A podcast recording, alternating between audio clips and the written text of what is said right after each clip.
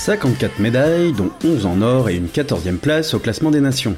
La France a récolté une belle moisson de breloques lors des Jeux paralympiques de Tokyo, qui se sont déroulés du 24 août au 5 septembre, un bilan positif rendu possible notamment par la performance de nombreux jeunes athlètes qui découvraient les Jeux, dont un licencié au CSBG Handisport. En effet, pour sa première participation, le paracycliste Florian Joigny a offert trois médailles pour l'équipe de France, le bronze au contre-la-montre, l'argent au relais par équipe mixte et l'or en course en ligne.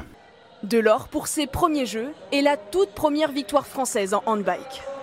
Pas favori, le Français tente un coup de poker, partir en baroudeur dès les premières minutes. 50 km en solitaire, la récompense est à la hauteur.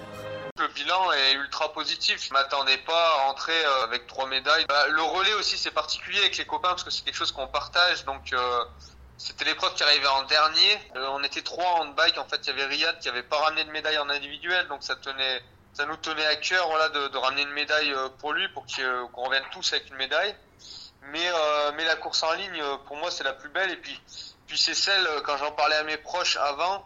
Euh, où je disais bah si je dois en gagner une, c'est celle-là que je veux gagner et c'est ce que j'ai fait donc euh, c'était vraiment un sentiment particulier sur cette course. Une performance XXL retransmise devant des millions de téléspectateurs qui lui a permis de mettre son sport, le handbike, en valeur tout en montrant qu'être porteur d'un handicap n'est pas forcément une fatalité. C'est important euh, pour euh, pour notre sport parce que c'est un le handbike c'est pas quelque chose qui était euh, et qui est très médiatisé.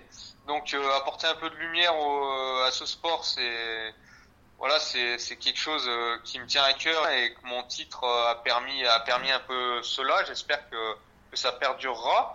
Et puis également euh, c'est euh, je trouve que c'est important de donner un message euh, voilà positif à ceux qui peuvent avoir des accidents ou des handicaps euh, que, qui ont eu quelque chose dans leur vie euh, voilà qui, les a un peu chamboulés se dire que peut-être il y a des moments difficiles mais qui peuvent dans l'avenir euh, il, peut- y avoir euh, autre chose et des moments positifs comme comme moi j'ai eu voilà j'ai eu mon accident j'ai eu des années compliquées et derrière le sport m'a permis de rebondir et voilà j'espère qu'il y a des personnes pour qui je peux donner de l'espoir Ici c'est comme dans une course à la fois.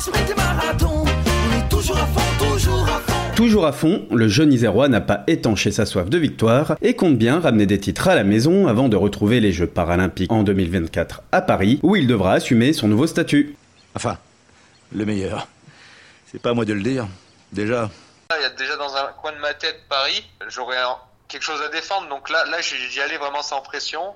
Peut-être qu'à Paris, j'en aurais un peu plus. Après, je suis d'un naturel à pas pas être stressé. Avant Paris, il y aura 2022-2023 avec des compétitions de handbike et l'envie de ramener, euh, euh, d'avoir un maillot de champion du monde, quoi, un maillot arc-en-ciel. Donc, euh, à plus court terme, ce sera ça le principal objectif.